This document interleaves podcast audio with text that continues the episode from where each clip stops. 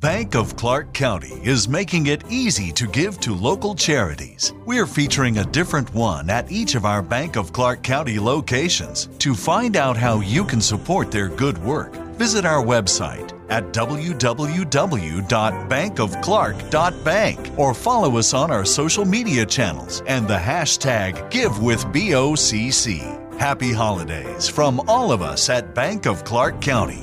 Member FDIC. Pues entonces empezamos en 3, 2, 1.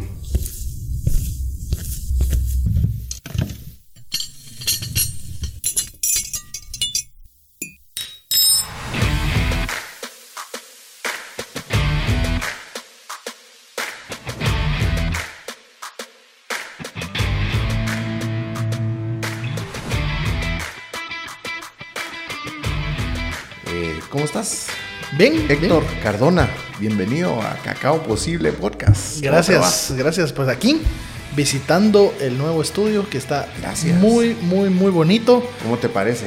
Yo, yo creo que esto es de lo, de lo que a veces hace falta en, en- en todo el tema de, de podcast, de estudio y demás, tener un buen estudio que sea completo, Un un, bonito lugar. lugar tranquilo donde Sí. se pueda platicar de infinidad de temas, porque hay muchas cosas que platicar. Muchas cosas. Héctor Cardona, hoy con nosotros en Cacao Posible Podcast. Hoy tenemos un nuevo podcast y alguna, alguna familiaridad con, con Andrea Cardona. No, no, No, no, no. nada, no te dicen- Somos, no, pero sí. Vecinos. Trabajamos eh, un par de proyectos ¿conociste a juntos. Andrea sí, trabajamos juntos eh, en antigua Guatemala. Ella está viviendo en antigua. ah, ok, fantástico. y ahí nos, nos estuvimos platicando con un proyecto que tenían de, de salud empresarial para, Buenísimo. para todos sus colaboradores, pero sí. eh, a veces sí, me- me- más que todo hace algunos años sí me lo mencionaban bastante. Muy destacada. Sí. La vamos a invitar un día. Un saludo para, para Andrea Cardona, si nos está viendo o escuchando. Se- seguro que sí nos va a escuchar y nos va a ver, pero sí. Guau. Buenísimo, pues gracias por, por venir, tomarte un tiempito de compartir aquí una, una, una agüita, una gaseosa. Gracias por, por ser parte de, de esta etapa. No sé, no, yo, no sé, yo creo que esta es como mi tercera temporada. Estuve, me invitaron a un podcast hace poco y, y bueno, y, hace como un mes más o menos eh, pues ya iban eh, eh, con otro podcast en el que, estuve con un invitado aquí también de Futec. Ellos iban ya por su segunda temporada. Yo les decía, miren, yo creo que ni he empezado como debe ser la primera, pero eh, este es como, como que un nuevo reinicio, digamos, ya con- con este estudio. Eh, gracias a vos, porque tenés el privilegio hoy de, De estrenarlo. de, de estrenarlo. Y, y bueno, pues una, una gran bendición también ser agradecidos con, con la vida, con Dios, eh, por, esas, por esa primera, tal vez segunda etapa que, que hemos tenido a, a muchos invitados. Te unís a muchos guatemaltecos que de alguna forma contribuyen con, con su trabajo diario a dejar un ejemplo con lo que, con lo que hacen.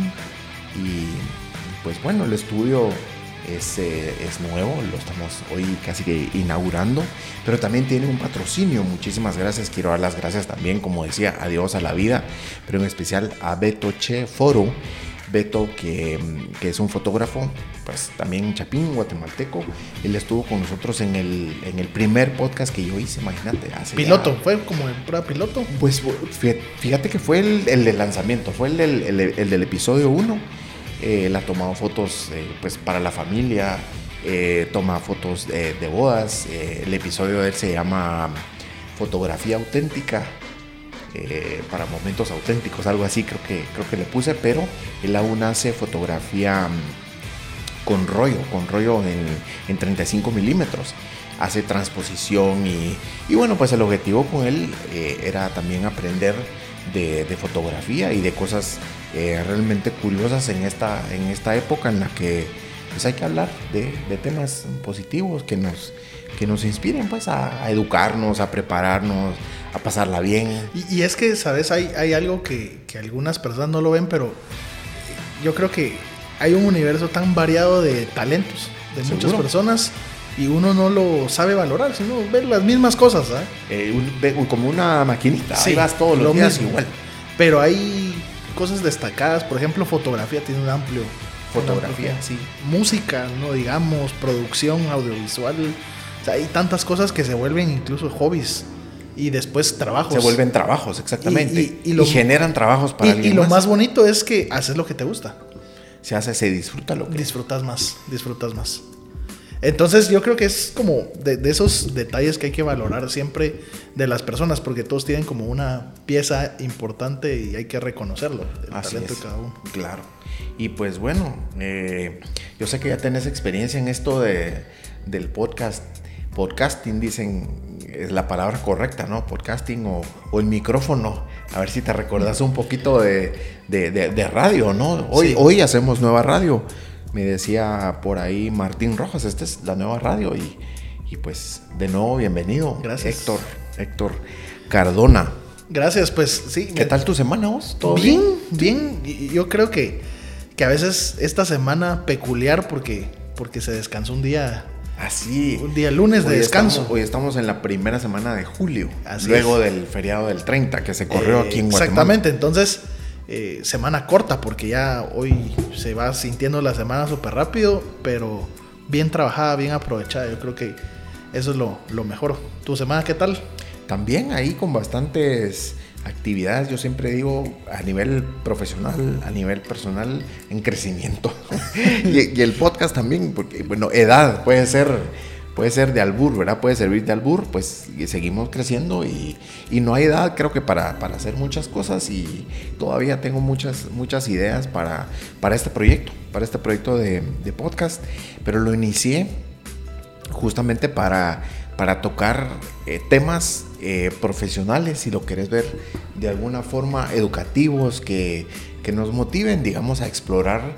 Eh, no importa la edad que tengamos, no importa la profesión, creo que siempre hay materias, creo que esa es la, la- la palabra correcta, hay materias que, que no- que nos, que, nos, que nos inspiran a, explorar porque vemos cosas y no vemos mucho de lo que hay de lo que hay detrás. En un inicio pues el, eh, eh, Beto que estuvo en el, en el primer podcast que, que hice ya hace más o menos año y medio casi casi casi dos años Eh, luego toqué otros temas de, emprendimiento con, un amigo.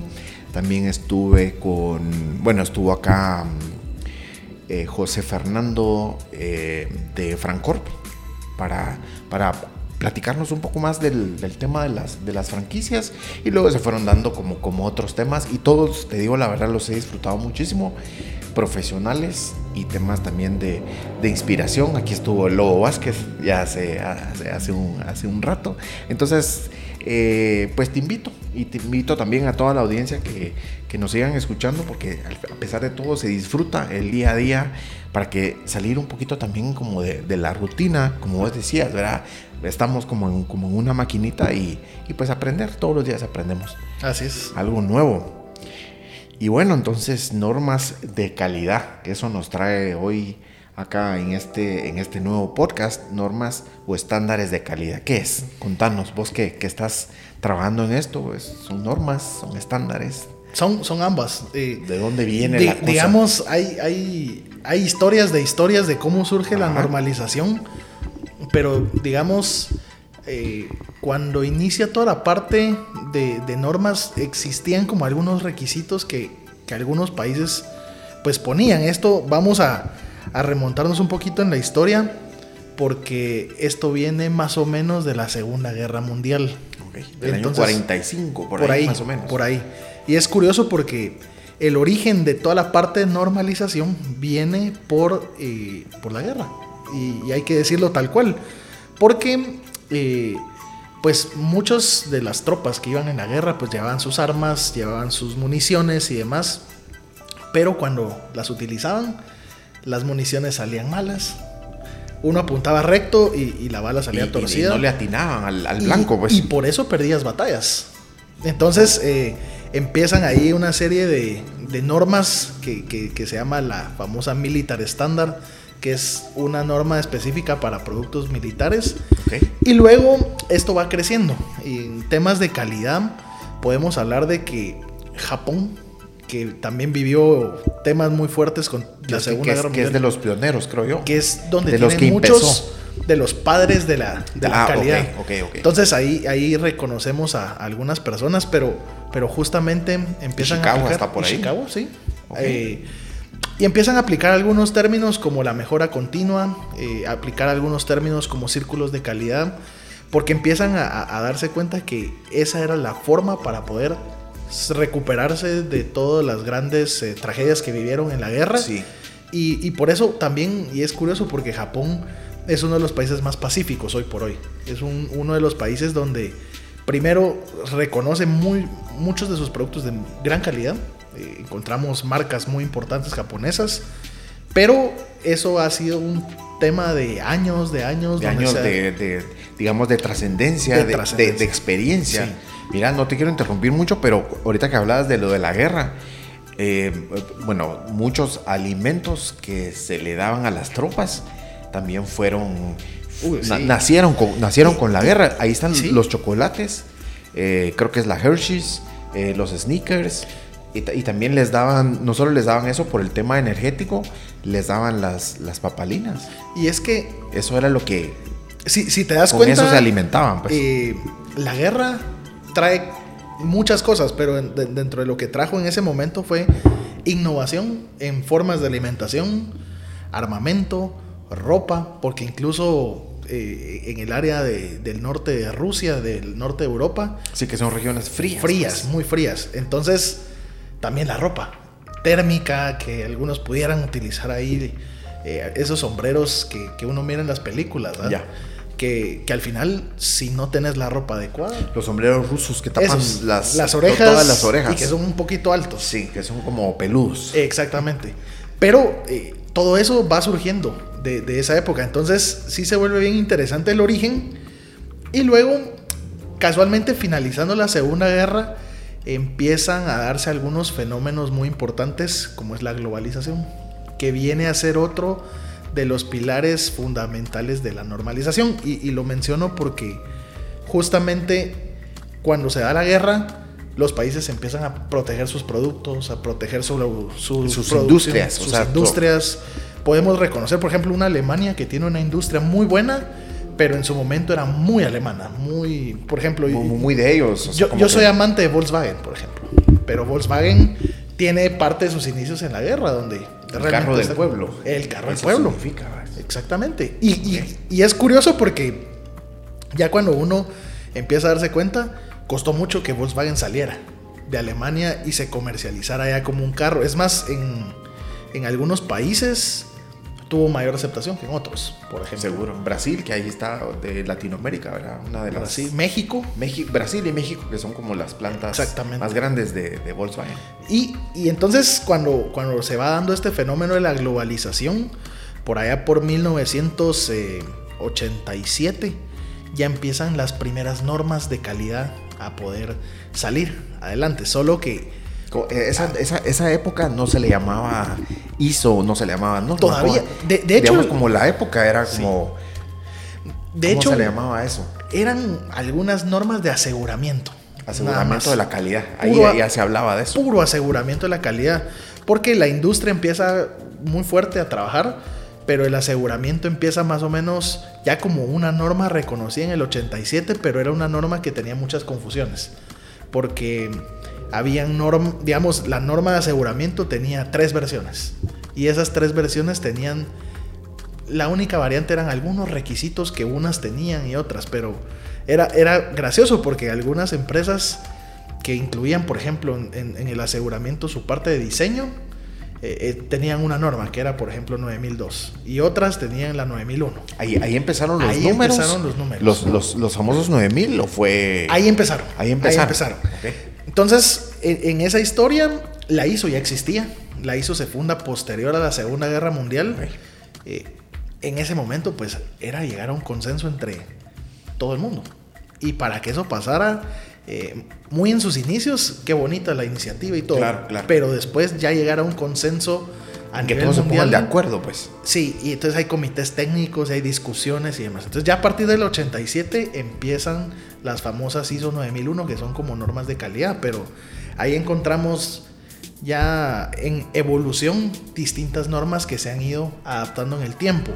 Y ahora ya, ya llevan el apellido, que es los dos puntos y el año. y el O sea, año. Antes no, antes solo era un número y ahí Exactamente, porque ya han ido en ese, como todo va cambiando. todo digamos, va en- cambiando, sí. Del 87 para acá, podemos hablar, ya, ya ha pasado mucho tiempo, más de 30 y pico de años. Seguro. 35 años, donde ya las cosas han, el mundo ha ido tan rápido que, que ha ido cambiando. Entonces, las normas se han tenido que adaptar también a lo que demanda el mundo de hoy. Hoy ya La, la producción, globalización y todo lo que viene con...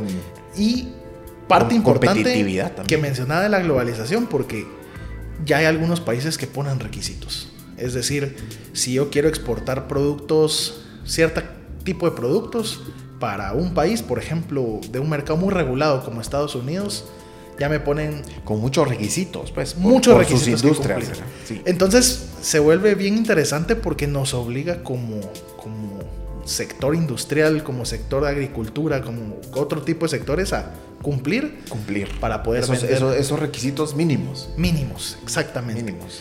Porque, digamos, están los requisitos mínimos y los adicionales que uno le quiera poner. Seguro. Pero esos requisitos mínimos es para que no nos rechacen el producto y que no nos dejen en cuarentena el producto y se pierda. Seguro. Yo tenía aquí de- dentro, de los, dentro de los temas, investigué un poco, en realidad no mucho, para, que nos, para que nos platicaras eh, a, qué está aplicado, porque pensamos mucho en producto. Ya lo mencionaste ahorita, eh, producto, producto, producto y, y producción, calidad. Entonces ya viene el tema de producción en serie, alimentos, etcétera, la guerra y todo, pero ha evolucionado más allá a otras industrias o a dónde más se aplica el tema de, la, de las normas. Hoy ISO, ¿ya podemos hablar de ISO o todavía sí, no? Sí, podemos hablar de ah, eso. pues decinos cuándo empieza la tal ISO. Bueno, ya. ya- Pero a qué industrias, ¿verdad? ¿Qué industrias se rigen con normas de calidad? Yo creo que cuando, cuando hablábamos de productos siempre se enfocaba en producción, producción, producción. A partir del año 2008 ya se empiezan a incluir dentro de las normas de calidad temas de, de empresas que presten servicios.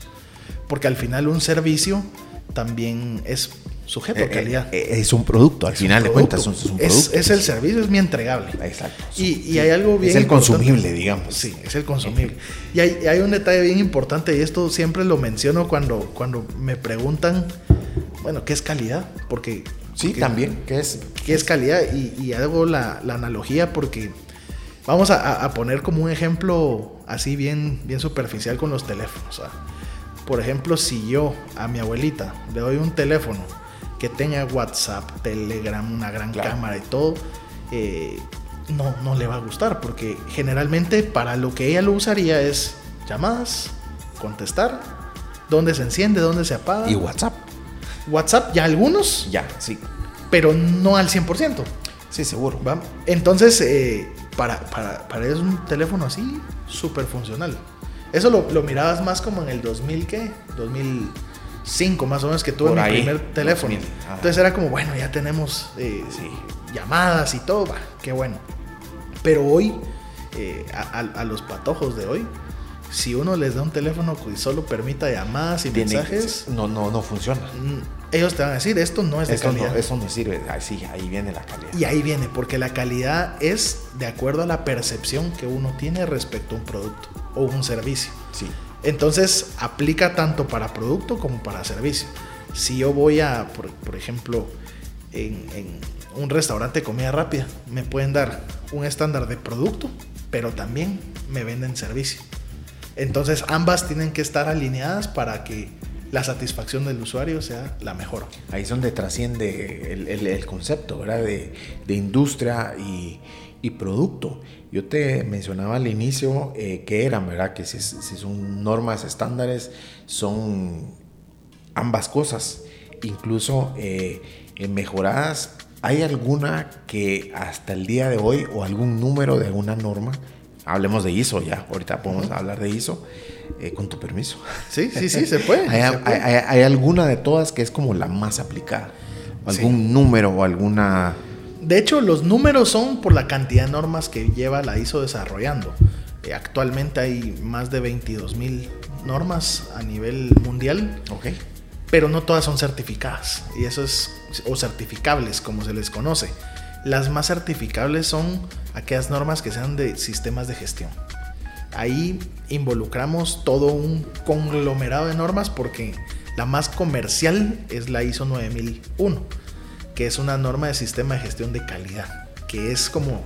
Es la que está enfocada o, la que dio inicio a todo. La que pues. da inicio, porque después el resto de sistemas se hace como integrado.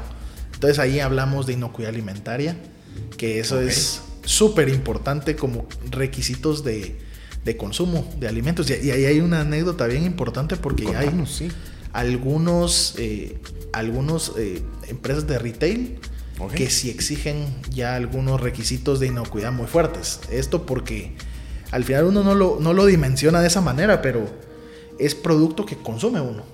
Seguro. Y, y ahí podemos, hay muchos estudios de muchos alimentos que posiblemente si, si alguno ve por ahí que hay eh, algunos retiros de producto o que sustituyen productos, reclamos, y demás, es porque hay algún tipo de, de, contaminación, de problema o algo por el estilo, pero está dentro de, de, todos esos controles que tienen que haber. Entonces, cada vez el mundo en el que nos regimos, cada vez está lleno de requisitos. Y esos requisitos obedecen a cumplir diferentes estándares o normas pero siempre enfocadas en dos cosas. Uno, en el cliente, eso no se pierde, y la satisfacción. ¿Por qué es importante? Porque ahí involucra producto y servicio. Seguro, y también si son proveedores que forman parte de otro proceso de producción. Exactamente. Como materias primas, eh, eh, Eso se llama justo la cadena de suministro.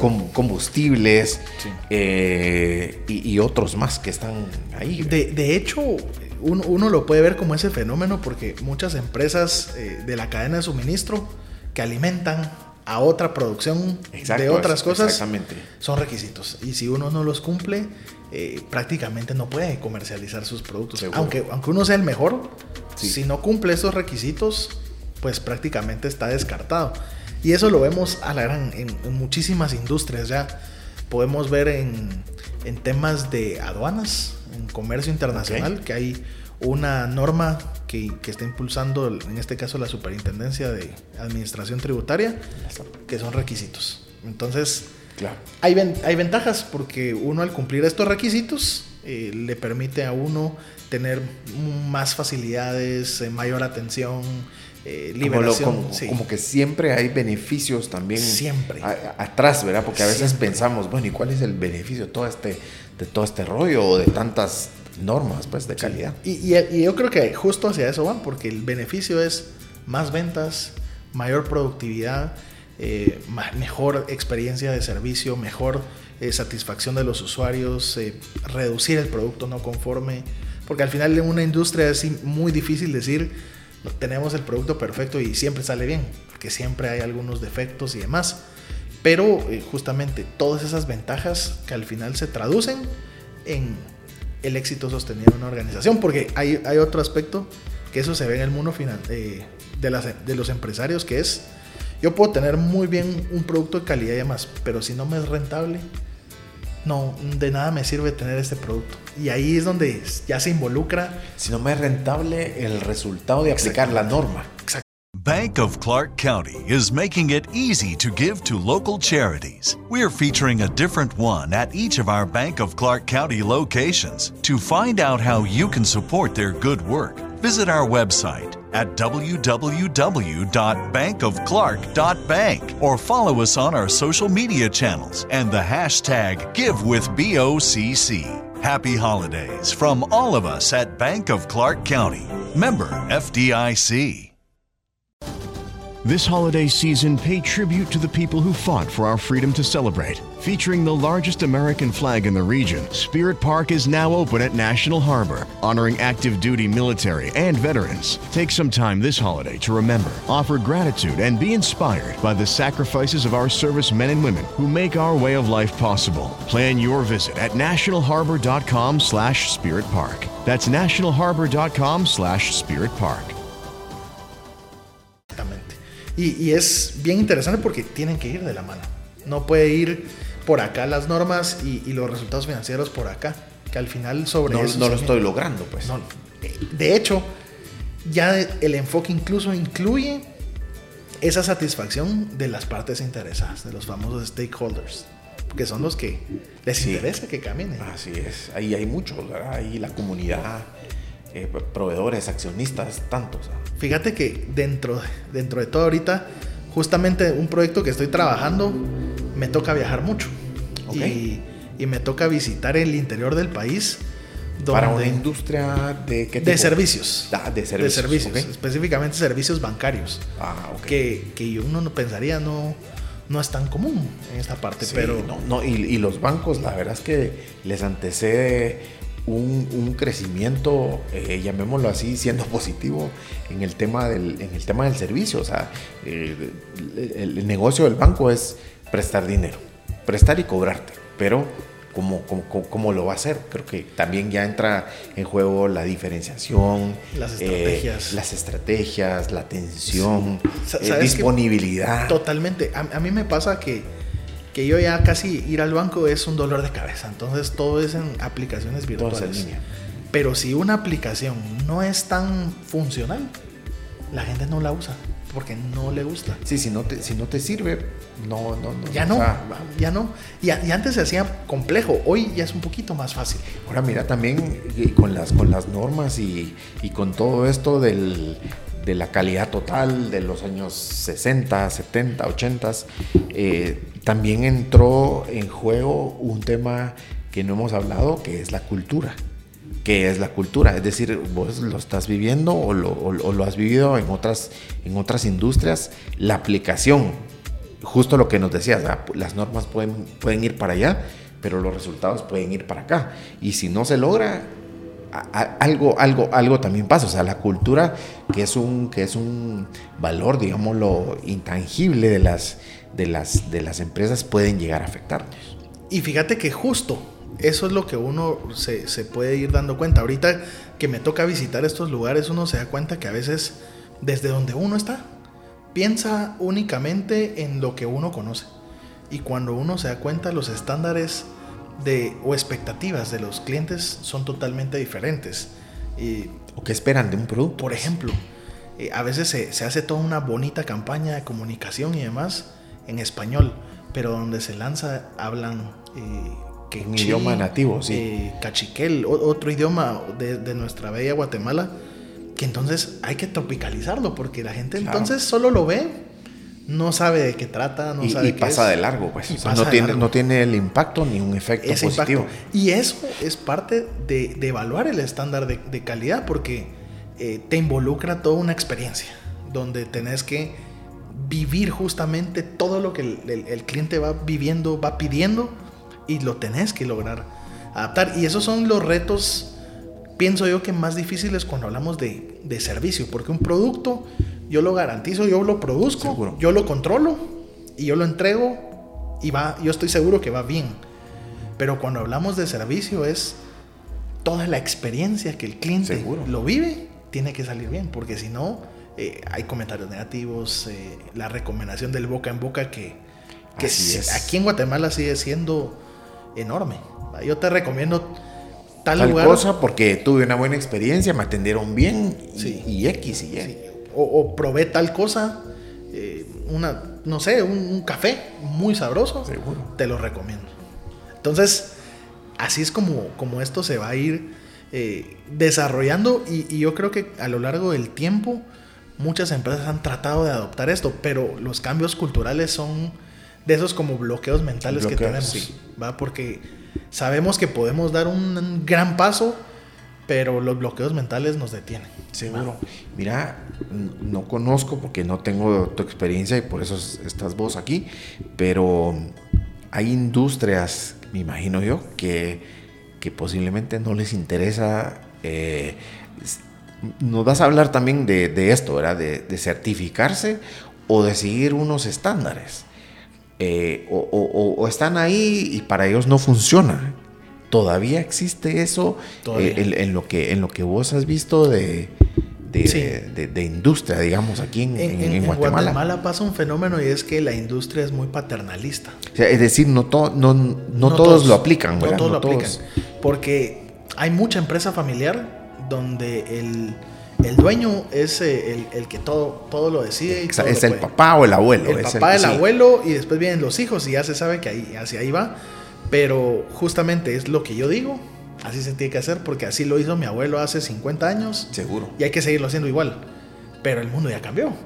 Así es. Entonces, eso en, algunas industrias resta en, oportunidades que, que, uno puede ir desarrollando. Sí se encuentran empresas de ese tipo y hay empresas también, y hay que decirlo, que tienen ese pensamiento y con las normas tienen que cambiar y migrar ese pensamiento hacia un pensamiento de, tratar de alcanzar el, éxito en el tiempo.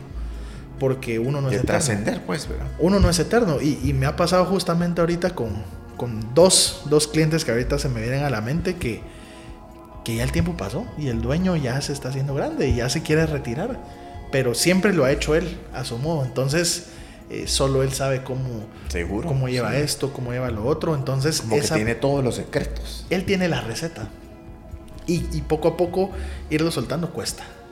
Incluso te digo, empresas grandes que tal vez no son familiares, pero personas que llevan 30 años, 35 años, ellos saben durante 35 años ese secreto y, entonces nacen algunos programas que ya algunas empresas han implementado de, de crecimiento o como esas famosas universidades de, corporativas. Porque entonces logran retener como esa información sí. y ya lo comunican y, lo van reteniendo. Pero eso, ese camino de aprendizaje cuesta porque culturalmente no estamos listos al 100% para eso. Hay que ir también a, preparado, eh, bueno, en tu caso, y a evangelizar, pues. Es decir, a, educar, a romper esos paradigmas, a mostrar con ejemplos, eh, casos de éxito eh, etcétera. Hace poco, eh, por el, giro donde, donde yo trabajo, participé en un evento de los 50 años de, de Indecap. Y también ellos están certificados con, con, varias normas ISO en el tema de la, de la, de la educación. Y pues no, no, no, tiene nada que ver el INTECAP con, con, digamos, lo único es eh, lo que yo te decía, que están como, como siguiendo también normas ISO para, para brindar la, educación, pero ahí vemos que hay otras industrias, no solo la, alimentaria, eh, no sé, el agro, eh, el café que mencionaste. Eh, ¿Hay alguna otra que falte como industria? Tal vez de empresas van a faltar muchas, Sí, hay, hay, muchas, pero yo creo que se resume justamente en empresas de manufactura, empresas de agrícolas, servicios, servicios, empresas tecnológicas. Hay un caso curioso de una empresa que uno no pensaría que está en Guatemala, pero que fabrica eh, chips eh, para la NASA. Mira, qué fantástico. Y las, y las exportan y, se van los chips. Entonces, eh, no, no, sabemos que en Guatemala producimos chips que usan en las naves espaciales. y, no, y se exporta también talento, uh, eh, digamos, de, de, todos los eh, desarrolladores web y todo. Todo. Están. Y, y, es que esas de las ventajas que nos trae la globalización, que, que ahorita incluso hay algunos fenómenos que, que algunos países por ahí mencionan de la deglobalización y demás, pero que está todavía en pañales.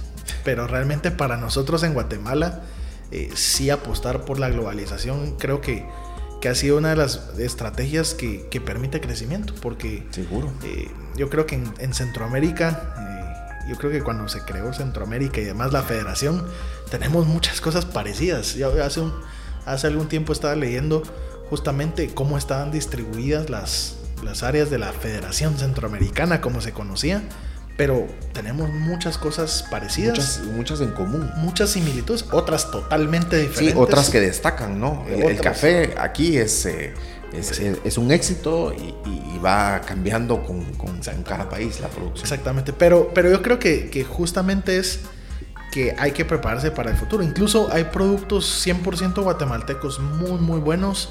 Eh, me tocó vivir una experiencia de un invento guatemalteco eh, que ahí estamos trabajando el tema de Ecofiltro, por ejemplo, que es un producto nacional, un producto guatemalteco que era artesanal y sigue siendo parte artesanal.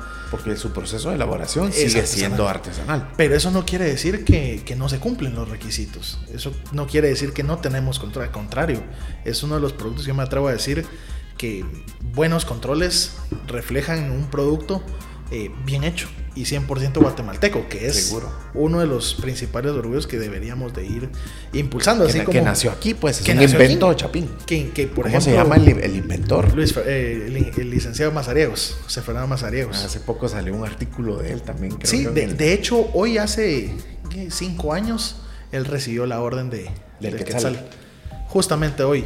Fantástico. Eh, y, a lo, y a lo largo del tiempo es un invento que ha salvado vidas y, y podríamos hablar del impacto que eso causa, porque cuando uno ve el impacto que la normalización tiene, no solo en la empresa, sino en la vida de las personas que consumen productos con buenas certificaciones. Hablamos de certificaciones de calidad ISO, hablamos de certificaciones de inocuidad alimentaria. to- todas esas certificaciones nacen con un propósito que es salvaguardar a la persona, La salud, digamos. la salud, el ambiente y ya podemos encontrar algunos eh, términos donde también proteger la materia legal que se pueda ver en cumplimiento. Seguro. Mira, nos vas a platicar más de, de, de Ecofiltro, pero yo tenía por aquí también otro, otro tema antes de seguir con, con Ecofiltro. Em, nos, nos conviene, digamos, certificarnos en, en los temas Bank of Clark County is making it easy to give to local charities. We're featuring a different one at each of our Bank of Clark County locations. To find out how you can support their good work, visit our website at www.bankofclark.bank or follow us on our social media channels and the hashtag GiveWithBOCC. Happy holidays from all of us at Bank of Clark County. Member FDIC.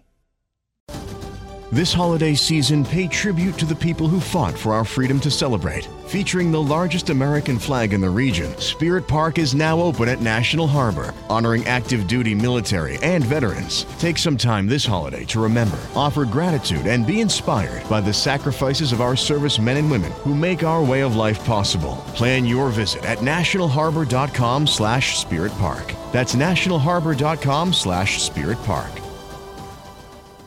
De ISO, para que lo, lo apuntemos y no se nos, no Sí, se nos sí. pase, empresas que te certifican de que ya, ya, ya está certificado ISO, porque hay, hay empresas que imagino que por ahí va tu, tu giro de trabajo, y hay otras, y hay- o, o tal vez hay otra situación en la que tal vez eh, no, no nos certificamos, pero sí seguimos los lineamientos de una norma internacional.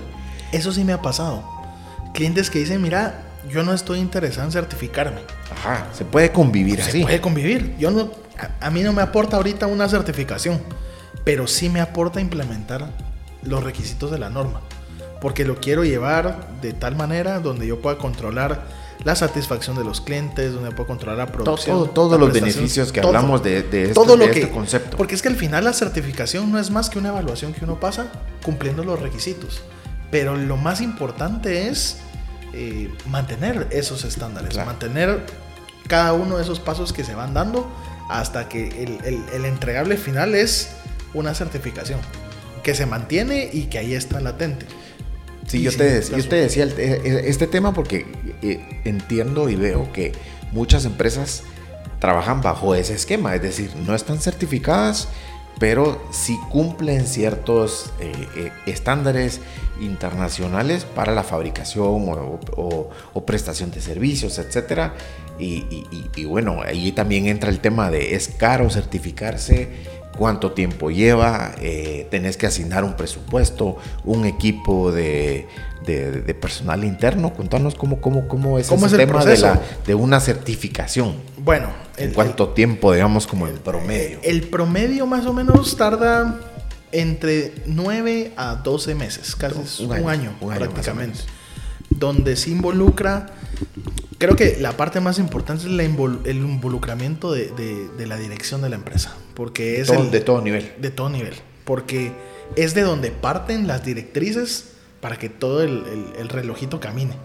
Si desde ahí ya tenemos alguna dificultad, va a ser muy difícil que se logre implementar al 100% porque ya hay algunos eh, obstáculos que uno va encontrando que no, eh, no- quiero ahorita sacar gente en capacitación porque hay que producir, ¿va? por ejemplo. Son- Seguro, tenemos que estar enfocados en el, en el negocio, pues en el Sí, día a día. Y, y la idea es hacerlo paralelo y ese es el, el gran reto donde involucra eh, pienso que la participación de las personas es clave porque hay una parte donde sí hay que analizar cómo está funcionando el contexto, hay una parte de análisis de riesgos, por ejemplo, porque la idea del sistema es que sea preventivo.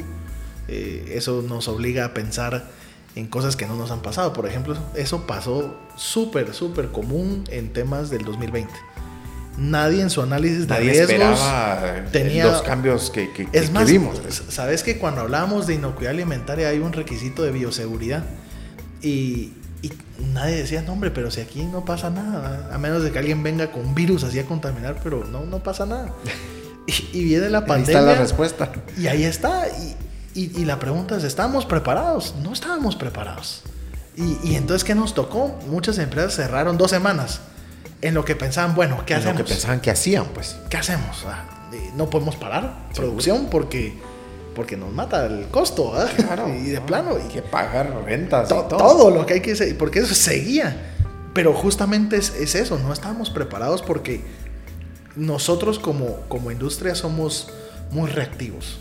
Nos cuesta mucho adaptar la prevención y eso lo digo culturalmente. Culturalmente, o sea, que la prevención forme parte de nuestro, de nuestros pues, objetivo, date cuenta estilo con- de, de organización. Date cuenta con las lluvias, por ejemplo. Eh, date cuenta, o sea, no estamos preparados para cuatro días de lluvia seguidos. Seguro. Y eso implica derrumbes, carreteras, agujeros, eh, de todo. Entonces, yo creo que, que la prevención, aunque se menciona así que la prevención, pero Claro. no somos una cultura preventiva. O al menos Guatemala es muy reactiva. Es, ya me pasó esto, ahora lo hago. Ahora voy a, vamos a, a a tapar hoyos, pues, Sí, a apagar vamos fuegos. a, vamos a coloquialmente taparle el ojo al macho. Ah, por aquí. O el sol con un dedo, Sí. porque aquí un parche. Pero, pero eso creo que es de los, de los pasos culturales más difíciles, el tema preventivo y luego a tomar decisiones con evidencia. Esa es la otra parte, porque uno tiene sus, sus indicadores y todo y a veces uno no lo sabe analizar. Y entonces los tiene ahí y es como, bueno, qué bonito. Pero ya con, el- con, con los datos que uno puede ir eh, tomando, uno puede tomar El historial, pues. Puch, es un montón de decisiones que... Y, y yo creo que eso no es solo para, para eh, la empresa o, o algo por el estilo, sino es para la vida personal. Y yo siempre pongo el ejemplo de cuando yo iba al colegio, porque los indicadores eran las notas, ¿verdad? las calificaciones. Y a veces, me, digamos, a mí no me pasaba. Tenía un amigo que le pasaba. pero, pero digamos, per- perdió el prim- la primera unidad, perdió la segunda, perdió la tercera. Y se recuperó en la cuarta. Pero la cuarta quiso sacar 100. No, a mí tampoco me pasó. Sí, pero, pero cabal, y, y ahora tiene que sacar 130. Y, ¿Y cómo, pues? ya no se puede. Ya no. Entonces ya perdió el año. Aunque se esforzó un montón en el último, la última unidad, ya no le alcanzan los puntos. Entonces, lo mismo pasa en las empresas. A veces uno ve los indicadores y los números y deja pasar el tiempo. O empezar tarde, ahí entiendo lo que me estás diciendo. O sea, empezar tarde, ya vamos, nosotros ya vamos tarde y ya perdimos, pues. Sí, y, y todo es, es plata. ¿va? Entonces Sí. uno a veces ve los indicadores y va, va pasando. Ah, ya pasó otro mes. Otra vez nos fue, no nos fue bien. Bueno, pero no hemos hecho nada. Y ajá, no, sí, pues algo, hay No que, hicimos- algo hay que hacer. Algo hay que hacer. Y, y es justo lo que las normas le van enseñando a uno. Y es, bueno, ahí están los datos. ¿Qué hacemos? Y ahí es donde viene la creatividad, la innovación. Y de ahí surgen grandes ideas. Sí, a mí me tocó ya hace algunos añitos, pues, ¿verdad? Eh, pues implementar un, pequeño, bueno, no, no era un pequeño, sino que la filosofía del, de todo el tema de los KPIs, que todo el mundo, bueno, ¿y esto qué es? Que me van a despedir y, Sí. y generan ¿no? todo, todo, Miedo, esa- y ese todo miedo, ese miedo cultural, que no es nada más lo del, lo del balance scorecard. Y, y- y bueno, analicemos lo que estás diciendo ahorita, indicadores, historia, eh, apliquémoslo a todo, a, toda a toda la empresa, a los bodegueros, eh, tiempos de entrega eh, y no digamos eficiencias de producción y tantas otras cosas, pues. Y, y entonces la gente entra eh, justamente en esa crisis, ¿verdad? No, a mí me quieren despedir y por eso me están midiendo. Y al final es solo para identificar dónde podemos mejorar. Claro. Porque si uno no lo toma desde la perspectiva de, de lo que no se mide no se mejora, no puede caminar. Porque es lo mismo en el colegio. Si yo no sabía cómo iba, si no miraba mis notas, Ajá, no ya me la pre- no última, me preocupaba, pues. ya gané, se- se- según yo, pero ya no. Ya por más esfuerzos que haga, no voy a recuperar un año. Y eso pasa eh, en temas de ventas, que uno puede ver pronósticos de ventas, Seguro. proyección, y la realidad y uno dice, no. eh, Le voy, voy a bajar el objetivo. Le voy a bajar el objetivo, pero la idea es justamente informar cuando uno ya va mal y decir, no vamos a llegar no, a lo sí, esperado. Sí. Y hay que hacer algunos ajustes para todo y... Pero para, eso... Para que, todos, para que todos quedemos bien. Para que todo salga bien, porque si no se vuelve una, una crisis eh, de, de, de, temas. Pero algo así es lo más importante porque con evidencia uno toma decisiones. Y parte de eso es que origina la otra gran parte importante y es la auditoría. Y es, a veces uno le dicen, hoy toca auditoría y uno se asusta. Seguro. Hoy, hoy, me pasó cabal y, y, era bien gracioso porque hoy me tocó un ejercicio de auditoría y, y cabal me decían que ayer estaban sufriendo, sufriendo, no, y que me van a preguntar y tengo que ver estos registros, esto, lo que no se hace en todo el año. No lo vas a hacer en una no semana, lo vas pues, a hacer en un día. Y cabal pasa. Que, que justamente lo que uno pide, y ese es el mal del auditor, dicen, lo que uno pide, justo eso no está. Entonces es como... Lo tengo, en, en, ese momento no desapareció, no, sí, no está. No, no sé, y, y, y, lo más, en ese, como anécdota, son las historias que la gente Seguro. cuenta. Porque se inventan una de vaqueros que, que, que, que da risa, pero ya cuando uno lo ve fríamente, uno dice, no, el ejercicio de auditoría es para mejorar, es para encontrar esos hallazgos que uno no ve en el día a día. Seguro. Y solo así uno puede aplicar la calidad a los procesos. Mira, ahorita que hablaste ya de, de este tema de, de auditoría, eh, no sé si sos, sos, auditor o cómo se prepara un, un, un certificador, porque formas parte de un, de un equipo, sí. entiendo, pues para certificar alguna industria o varias empresas de tal industria. Vuelvo al, al tema de la industria, pero tu preparación principal no es auditor, no, no. sos auditor. Contame de, un poquito. De hecho, porque, sí, porque sí, no sí, todos, o sea, paramos haciendo hoy lo, para lo que nos preparamos en algún momento. Fíjate que hay diferentes tipos de auditoría. Eh, la más común es la auditoría contable. Eso es donde a uno le cuentan las costillas, como coloquialmente se dice. Pero hay otra auditoría que es la auditoría de procesos. Y en la auditoría de procesos es justamente evaluar que los requisitos que se establecieron se cumplan. ¿Eso qué involucra? No, digamos... Que va más por ahí el tema de, de calidad. Que va el tema de calidad. Ah, por ahí va por, ejemplo, por, los procesos. Por los procesos. Eso quiere decir que hay un enfoque de procesos y hay que ir a auditar cada proceso. Y en, ese, en esa visita de cada proceso, eh, justamente la habilidad de poder entender las, las industrias es un gran reto porque... pues hay, hay de todo tipo de industrias. No, y, y la variedad todo, es. Y de todo hay que saber. Grande. Y de todo hay que saber. Y, y si no, hay que investigar. Y hay, hay momentos donde hay mucha lectura porque hay que entender los contextos, hay que entender okay. las realidades. Sí. ¿Cuál es la, la, parte de formación más importante? Es entender los contextos. En qué en qué giran las organizaciones. Cada negocio. Cada, cada negocio. Sí. Porque para un tipo de industria afecta A, B, C y D a otro tipo de industria afectan otras, otras variables. Por ejemplo, el, el, el tema del, del, Hay escasez de acero, por ejemplo.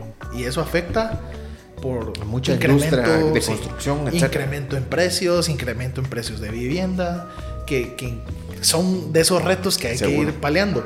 Entonces, entender todas esas variables, cómo afectan a una organización, es clave para entender por qué a veces los resultados, eso es lo que reflejan. Por, por los resultados que se dan.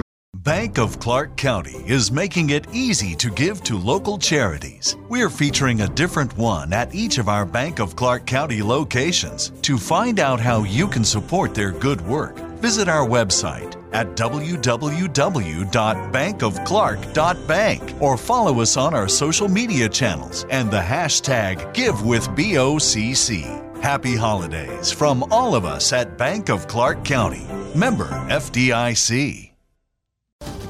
This holiday season, pay tribute to the people who fought for our freedom to celebrate. Featuring the largest American flag in the region, Spirit Park is now open at National Harbor, honoring active duty military and veterans. Take some time this holiday to remember, offer gratitude, and be inspired by the sacrifices of our service men and women who make our way of life possible. Plan your visit at nationalharbor.com slash spirit park. That's nationalharbor.com slash spirit park. Los que se obtienen en cierto momento. Ahora, esa es como la parte de, de entender todo el, el, contexto. Ahora, hay algunos cursos de formación. Y te da una gran ventaja, solo ah, paréntesis, te da un gran conocimiento de, de, de, muchas industrias, de... Mira, por yo, eso te decía yo, yo el agro. He visto, yo, por ejemplo, yo he visto industria de servicios bancarios, okay. eh, manufactura, estructuras metálicas de acero, producción de acero, laboratorios farmacéuticos, eh, que ese es otro gran mundo donde hay, mundo, sí. hay, una serie de requisitos. Sí, porque mucho, no viene, de, porque mucho viene de fuera, pues, sí. los, los, la, sí. los, medicamentos. Y, y, así te puedo hablar incluso industria de vidrio, donde uno no se imagina la cantidad de elementos que afectan a una organización. Sí, sí. Y, y, hay temas ambientales y hay, hay un par de hidroeléctricas. Entonces, para formarse justamente en ese contexto es pura lectura pura lectura, lectura y aprendizaje del contexto externo. Pero para auditar hay que formarse y esa formación... A, a eso iba, porque, porque, porque, no sos un auditor tal cual, ¿verdad? Exactamente. Digamos que la formación que uno recibe son cursos, justamente, okay. donde uno ve temas de auditoría puntual, principios de auditoría, donde uno ve habilidades del auditor, ver temas de planificación de auditorías, programa de auditorías, gestión del programa, riesgos de auditoría. Hay un sinfín de requisitos que hay que formarse, pero la mejor formación es hacer los ejercicios de auditoría. En muchas empresas se da un, término que son observadores y que van a la par del auditor y van prestando atención. ¿Cómo se hace? Porque uno pregunta tal Porque cosa. se están capacitando también. Porque se están formando. Se están formando. La, la, idea es que en algún momento las organizaciones tengan su propia auditoría interna, que lo hagan in, entre procesos. Por ejemplo, obviamente siempre con independencia de procesos, pero, pero justamente producción puede auditar la parte de conta, por ejemplo, o la parte de recursos humanos. Eh, mantenimiento puede auditar producción, porque al final entre, entre la organización tienen que salir esos hallazgos. Siempre, y ahí es donde viene la habilidad de, del auditor. Del auditor, porque hay que ser objetivos en todo momento. A, a, veces sí me he topado con algunas empresas donde dicen, hombre, es que hay que trabarlos por algún lado, hay que encontrarles el modo y, y no ese es el objetivo. Y no, no, hay que llegar con, con, con, esa negatividad, pues con, con yo, la espada desenvainada, como se dice, así como ya esto es lo que. Y, y no, sí. sino hay que aplicar todo eso a la mejora, porque solo así uno puede entender también el contexto de un proceso. Porque, por ejemplo, eso, eso pasa, se quejan mucho que sí, que en producción se atrasan y que esto. Que ventas acá. Que ventas. No cumple. Que, que mercadeo. esa, es, esa, es, la clásica, sí, la clásica. Pero cuando uno ve la realidad de esas áreas o procesos, uno se da cuenta que es un mundo y un reto Claro. Donde uno... Desde Tenés que entender el contexto de lo que, que está pasando. El contexto. Sí. Hay que, y, y, eso pasa mucho, que a veces uno planifica desde el, desde el escritorio, pero en la calle es otra La realidad. ejecución. Y eso, y eso es justo lo que uno tiene que ir desarrollando. Entonces, como formación, yo te digo, la parte más importante es el contexto, porque ya okay. la parte operativa de, de, auditar, ya la experiencia poco te la, a poco, te la va dando, la, práctica. Va, te la va dando. Y, y, yo te digo eso porque pues de mi papá, que, que es el fundador de la, de la, empresa familiar donde trabajo, eh, pues él inició a conocer la norma en su versión de 1987. Okay. O sea, ya es de la, de, de, de la vieja escuela, digamos, de temas de, normalización. Pero eh, una experiencia que yo te digo ha hecho no sé cuántas sí, horas. O sea, prácticamente ahí está tu mentor. Exa Ahí para está. Mí, él, él, para él mí, es como el que te formó. Esa fue mi, mi ventaja. Porque sí, él fue porque mi, eso te iba a decir cómo te formaste sí. o cuánto tiempo te llevó. Él fue mi formador. Incluso, yo me recuerdo que cuando estaba de vacaciones del colegio, a veces me iba con él. Un saludo para tu papá. Un saludo. Sí, seguro nos va, nos va a ver y nos va a escuchar. pero yo me iba con él y, y, a veces él daba algunas capacitaciones y todo en claro. algunas industrias. Y, y, yo me iba de chute, ¿no? Y, y, me iba y me sentaba. Yo, yo era el que pasaba. Vos la, eras el observador. Yo era el que pasaba la diapositiva. Pero, y eso es algo que, que, muy pocas personas saben, pero a los 14, 15 años, yo ya, yo ya veía cómo funcionaba, por ejemplo, una destiladora de alcohol y ron. Y eso, a los 14, 15 años, uno está pensando en andar jodiendo la pita. Así es. Pero. Fregando. Con, con, con andar conociendo, compartiendo claro. con mi papá en esos momentos, aprende aprende uno. Y que hoy es mucho y es totalmente para agradecerle porque no solo a mí, sino a, a mi hermano también, que también trabajamos juntos. Eh. Esto nos, nos ha ayudado a formarnos y a entender desde la perspectiva moderna cómo funciona la normalización con ese valor agregado de lo, de lo, de lo antiguito que, Sí, y, y- que- que y ya no lo, pierde, lo ¿va? mejorado que ya pusieron los, que ahora lo- la- las la- nuevas generaciones ahora como ya vos. la ¿verdad? versión 2.0. ¿va? Por Sí, ejemplo, eh, hace 30 años no existía eh, hacer un podcast, por ejemplo. O, o no teníamos recursos de, de- de videos. Hoy tenemos mil recursos que, que hay que utilizar y, y nos pasó justo en la pandemia que, que, bueno, habían capacitaciones que, que dar porque seguimos trabajando. Lo tal, el, tal- el tal virtual, ¿verdad? El Todo tal el- virtual y era un reto porque cuando uno está virtual la gente no le pone atención, solo se conecta para que digan ahí estoy. Ahí estoy. Pero, pero que funcione al 100% ese es el reto. Entonces, eh, eh, sí, sí, yo creo que esa formación, yo, yo te digo, hoy tengo 28 años, pero acompañé a mi papá desde los 14, 15 años, no era siempre, sino eran algunas visitas Esporádicamente. esporádicas, uno aprende. Entonces ya uno ya sale con otra perspectiva, porque el acompañar y el visitar, digamos, tanto tipo de empresas, uno Te va dando ese feeling. ese de- feeling de entender todos los contextos. del mercado, claro. Entender los contextos. Y hoy yo creo que ese es parte Tu de- papá, auditor, pero Sí, eh, de profesión de no. prove- a eso iba, de profesión. Mi papá es ingeniero agrónomo, Ingenio, ok. pero sacó una maestría en el 90 y... ah, 90 y hace muchos años. Ah, Casi mi edad. Pero, pero justamente eh, era nuevo en Guatemala. Entonces él- ellos estuvieron en la primera auditoría de calidad que se hizo en Guatemala y cuentan las historias de que eh, en esa época creo que eran petroleras. Y las petroleras, y bueno, hay que hacer la auditoría y todo, y había mucha inspección. Entonces, eh, que tenía que ir a ver tanques, que Sí, que- seguro, porque hubo un tiempo eh, muy, muy largo de la concesión del terreno en la que aquí se maquilaba, eh, le decían el combustible limpio. Sí. El diésel, no, el diésel creo que no, el producto limpio, el- la regular y la El gasolina super, ¿verdad? Sí.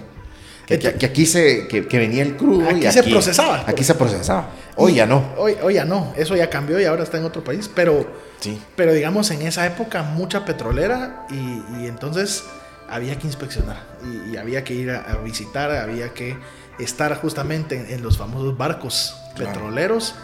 Entonces empiezan toda una serie de, de- de procesos de auditoría y hoy no sé ni cuántas horas tendrá mi papá de auditoría, pero por lo menos, no, no, no tengo un número, pero más o menos tendrá unas más de 200 auditorías que ha hecho en, todo en toda su carrera y tal vez me quedo corto. Pero justamente uno ahí se dan, va dando cuenta de cómo la experiencia en Así es. temas de calidad le enseñan a uno a entender las industrias o sectores desde mil perspectivas. Desde mil perspectivas. Mira cuánto tiempo te, te tomó, digamos, esa, esa, ese- esa etapa de, De de fo- formación. de formación hasta que, porque entiendo hoy ya te vas solito. Pues, Oh, ya estoy con, solo. Con un equipo, dirigís equipos y todo el, y todo el tema. ¿Cuánto tiempo Mira. fue eso de, de observador hasta que, hasta Mira, que ya eh, tomaste un, Una batuta. una batuta a una empresa? Yo creo que al final, al, al también ser empresa familiar, a veces había como, esto todavía lo ven como el chiquito de la casa. Y eso, y eso pasaba mucho. Entonces me dio tiempo de formarme en la universidad. Yo, Ok. yo de profesión, digamos, mercadólogo. Ok, Entonces, mercadólogo. eh, colega, sí. Pero digamos, me da otra perspectiva. Seguro. Mercado, servicio, servicio, tanto. eh, satisfacción de los clientes, eh, experiencia de usuario. Eso es un- otro rollo. Otro ¿no? mundo, sí. Pero se, se- se integra. Entonces yo me logré eh, estudiar en la carrera universitaria. Paralelamente yo jugaba voleibol en, en- en la selección nacional. Entonces era, mi mundo era el, el- la U y el deporte. Y, y entonces siempre acompañaba a mi papá que miraba esto, que lo acompañaba pues a alguna papelería, algo adicional. Y me daba algunos textos para que leyera. Entonces uno empezaba a leer y a formarse. Pero el primer proyecto, y es curioso porque el primer proyecto que yo lideré fue en el 2018. Ya así solito. ya solito, hace cuatro años. Y fue un proyecto enorme. Porque me tocó una empresa grande de acero que está en, en la costa sur. Ok. Y era seis naves industriales enormes de acero. Yo- yo- yo de acero no sé nada. Entonces sí tocó Aprender el contexto, pues. aprender el contexto, mucha lectura y mucha observación de cómo funciona el proceso. La ventaja es que era un proceso muy... no era tan cambiante, entonces ya se sabía eh, varios elementos, pero el, el principal reto era cómo adaptar eso a la, a la norma. Y era una empresa de, de mil, mil personas.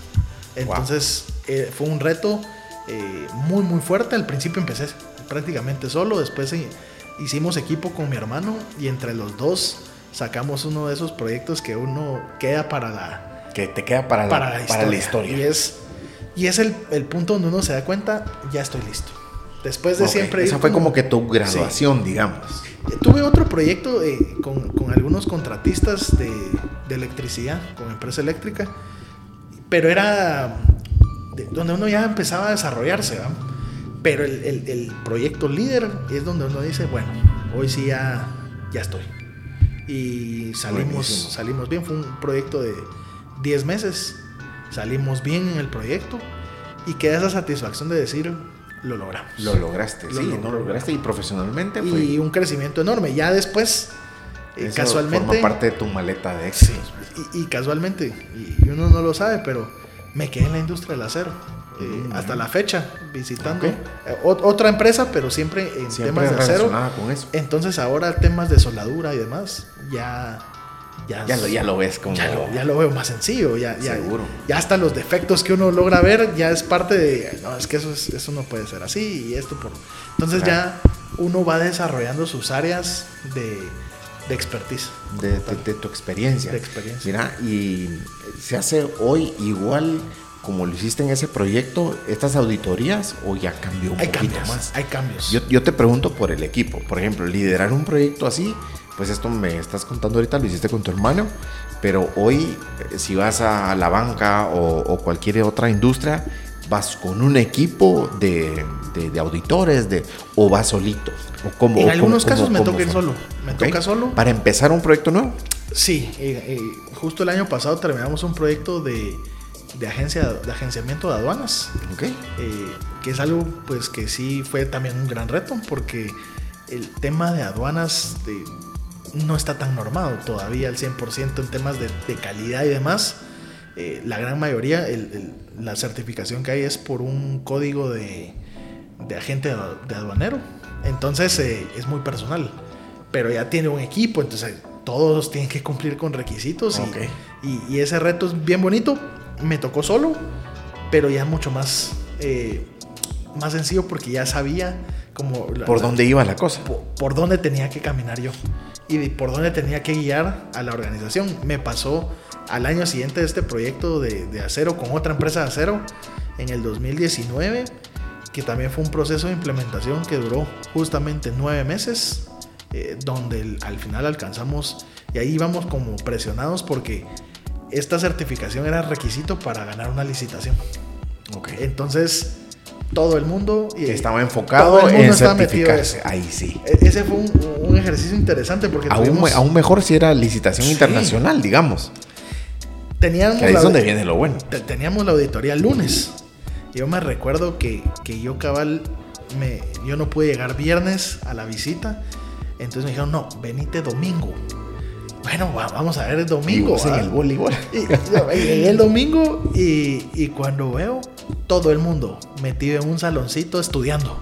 Es que si nos preguntan esto y nos preguntan yo, O sea, también ellos para estar Sí, preparados. preparados. Y entonces era como, no, tranquilos. O sea, ahorita les van a preguntar lo que ustedes hacen en el día a día. No se vayan a Sí. Que hacen maravillas porque no lo tienen. Porque no, sí, pues. Va, no van a intentar tapar el sol con un dedo. Sí, entonces, de, esos, de esas experiencias que, que al final daban las 7 de la noche, por ejemplo, y todos esperando el resultado, cómo nos había ido y demás. Y cuando dicen, sí, logramos eh, la recomendación para la certificación, Seguro. entonces era como, bueno, ya casi que todos tirando los papeles por todos lados. Felices. Felices y, y hasta hubo cena. Porque al final Seguro. es un logro, no, de hecho el logro no es Para mío. la empresa, pero pues El- también el- de la gente. El, porque el están logro al, al involucrados. 100% no es mío. El logro es de las personas que participaron Así y es. aportaron a lograr. Entonces, el, realmente yo aunque pueda liderar un proyecto solo, siempre dependo del equipo.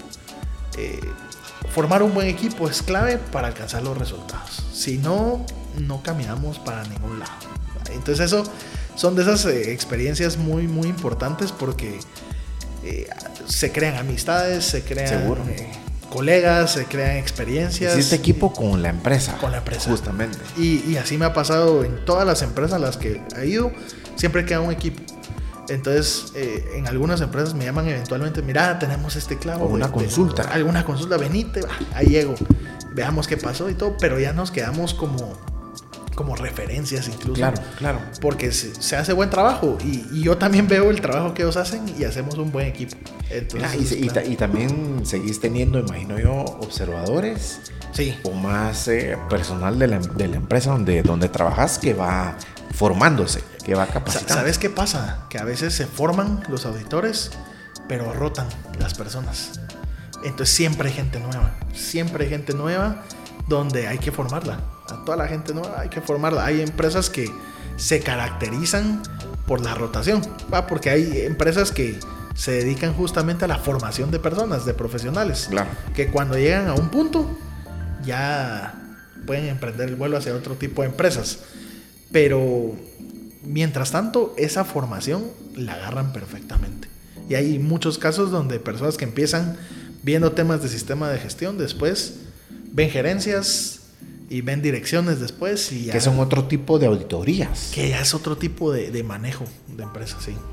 Y es, y es parte de ese aprendizaje que uno va entendiendo y. Fantástico. Hay, hay más, bueno, imagino que sí, pero ¿cuántas empresas hay certificadoras? Porque entiendo, Certificadoras hay muy pocas. Eh, Mira, eh, digamos, ese, ese certificadoras. mundo es, eh, Es muy como muy, pequeño. muy pequeño. pues. Sí, mira, certificadoras que hayan vigentes en Guatemala, aquí habrán unas 6, 7.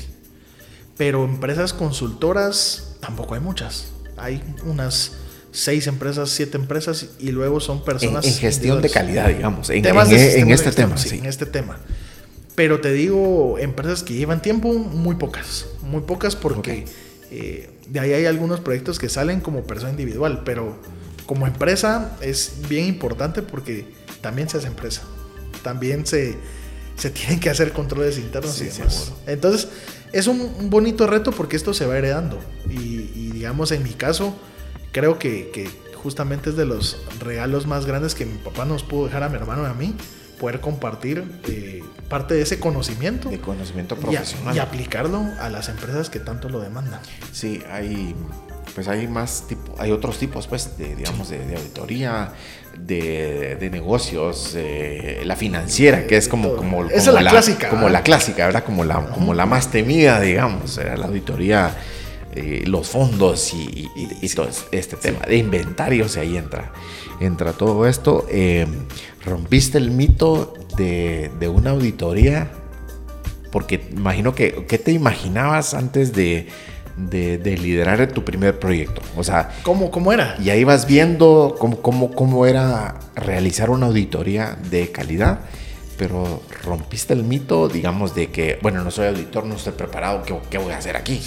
O sea, porque hay muchos que, que- que nos... A mí me interesa el tema. Aquí es un, un tema además de curiosidad y aprendizaje, pero seguro hay gente, hay, hay personas jóvenes que están, que están estudiando que, como, como en tu caso, los puede llevar eh, conocer de varias industrias a una posición así. Sí.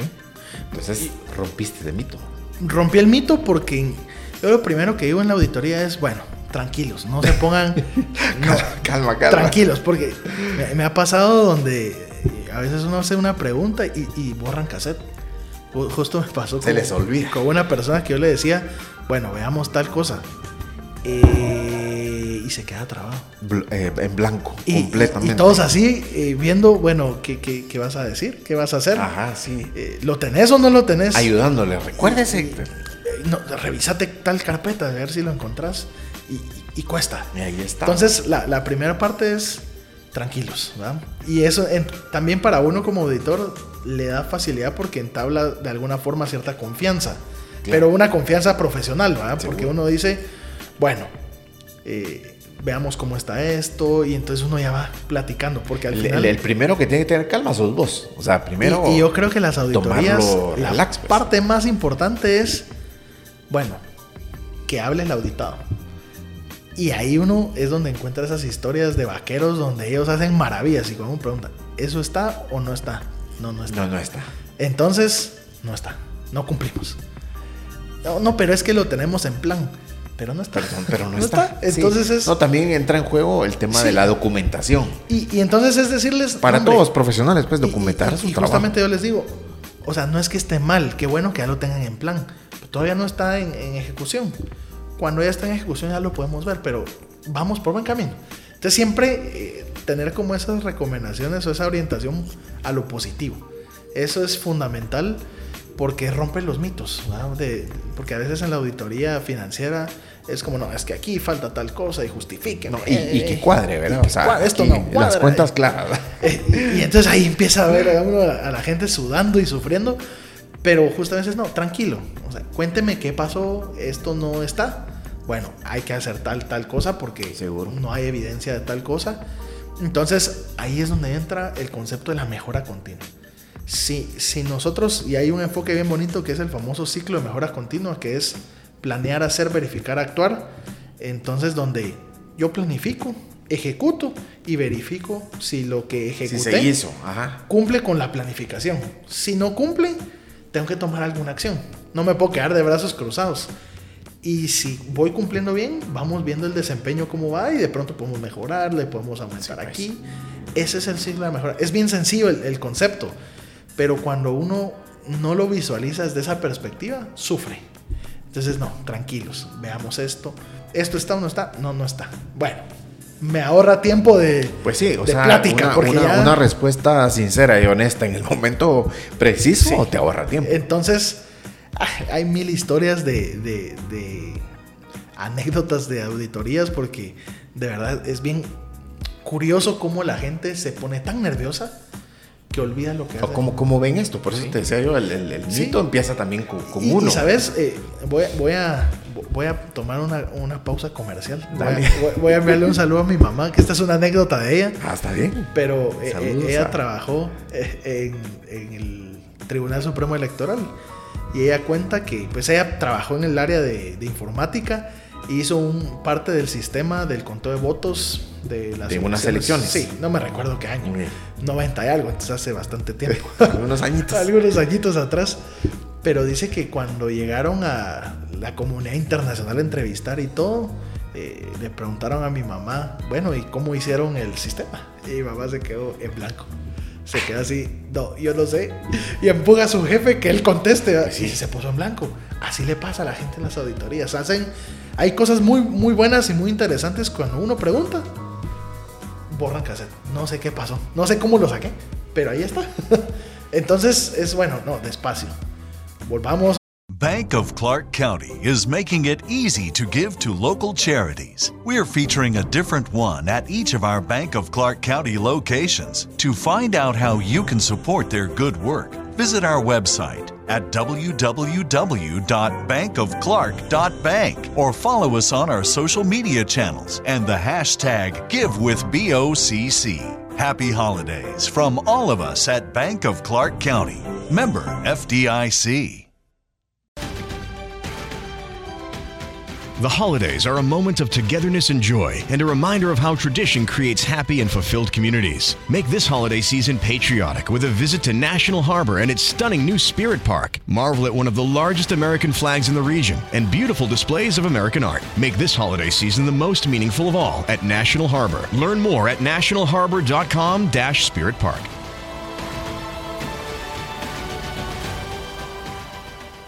No, ¿Y tu recomendación cuál es? Bueno, es que, es que matice, haga memoria, eh, fase No, 1, cuando es- empezó, ver, no sé, cómo vamos para veamos Ajá, cómo eso. se originó esto. Entonces ya la gente se le prende la luz. Es, ah, no, sí, tiene razón. Yo empecé porque esto salió por un reclamo. Entonces ya empezamos a trabajar el reclamo, lo metimos y lo implementamos y esto nos da el resultado. Ah, ¿verdad que sí sabían? Sí. Ok, perfecto. Y uno lo va a tomar. Entonces ya va, ya va fluyendo, digamos. Y entonces el- ya para las personas ya agarran esa confianza profesional porque entonces es vamos para adelante. Y, hay, hay un término por ahí que incluso algunas personas se autosabotean, ¿verdad? Porque solitas se van quemando de cosas que no tenían que hablar y que van saliendo otros temas. ¿verdad? otros temitas, ¿verdad? Pero sí se vuelve bien interesante en ese ejercicio. Y, y así pasa, puchis, en un montón de, de ejercicios, de industrias donde lo más importante eh, lo van olvidando de su día a día. Y al final se inventan una de vaqueros que no, no termina aterrizando en nada bueno. Pero es parte de ese aprendizaje y acompañarlos y, darles también esa confianza. De esa apertura, pues. Y apertura, de que de que este resultado no es para despedirlos, esto es para aplicar mejora. Para entender el contexto. Entender el contexto y, decirles, si esto no está bueno, veamos qué pasó. O sea, con tranquilidad. Analicemos. Analicemos qué pasó. Y ese acompañamiento es lo que genera amistades, porque uno enseña. Cuando uno hace auditorías, uno enseña. Entonces creo que esos son como los, los detalles que uno más se lleva para, para uno, porque es, es, saber, esto lo vi en algún momento y a veces uno recibe llamadas y te acordás cuando vimos tal problema. eso me sirvió para resolver para otra cosa. ¿Y te ha tocado enseñar? Sí. Eh, personas de todas edades, imagino, o sea, profesionales de, de no sé, imagino más jóvenes y mucho más grandes. Me ha tocado de todo, pero hay profesionales o personas que llevan mucho tiempo en un puesto, pero que nunca se graduaron. Y así se contrataron desde hace mil años.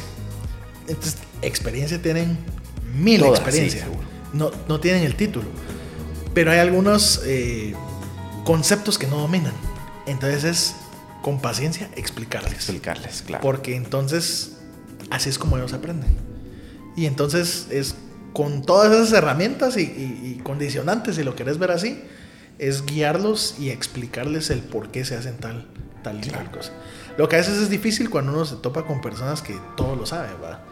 Entonces siempre hay que ser como bien astutos en cómo guiarlos, porque, porque cuando, digamos, yo lo he visto... Si no vas a llegar con los tacos por delante, pues. E, Ese es como un mecanismo de defensa que a veces usan las personas. No, e, eso sí lo tengo eh, se ponen con esa actitud así un poco pesada, pero es porque es un mecanismo de defensa en algunos casos. Entonces también hasta entender un poquito la psicología permite poder atender bien este tipo de ejercicios. Ya cuando uno lo ve, realmente hablar de calidad es hablar de todo, porque involucra personas y con involucrar personas involucra mil, mil situaciones diferentes. Tanta, tanta, tantas cosas. Mira, eh, otra pausa comercial. No, no, no, no, seguimos, seguimos. No, aquí, seguimos. No, yo aprovechando aquí, aprendiendo, en realidad aprendiendo, aprendiendo muchísimo. Ah, ¿Hay alguna lectura, imagino que sí, que nos puedas ilustrar que te haya hecho crecer más o que, que, haya construido más tu formación? Que vos digas, este es, este es como el libro o esto fue como determinante en mi carrera? Mira, creo que el... Porque los chapines somos como que a veces, yo personalmente flojo para, para, leer, muchas pero, cosas. Pero, Fíjate que hay, hay un libro, no es de calidad al 100%, pero creo que, que ayuda a entender otras perspectivas y otros análisis que uno va realizando. Hay un libro que se llama eh, Humanocracy de, de, de Gary Hamel. Es un libro que habla de... Humanocracy. Sí, la humanocracia. Humanocracia. Sí. Eh, ese libro presenta otras formas de pensar. Es pensar fuera de la caja. Y, en ese sentido, eh, nosotros en, algún momento me tocó un proyecto donde logramos implementar un poco esta filosofía, que lo que nos, nos enseña justamente es ver a las personas no como un número más, sino darles esa apertura de, que puedan opinar, de que puedan participar de alguna forma, que se sientan empoderados en toma de decisiones. Porque, tomados en cuenta. Pues. Tomados en cuenta. Digamos, uno ve en empresas muy, muy grandes que uno de verdad es un número más. Y para poder presentar una idea. Sí, no. De todo. Pero yo presento una idea y tiene que escalar como en siete cosas para para que sea tomada en cuenta. O, para que me digan que o no. decirte que sí, en mejor, o, me digan que sí. casos.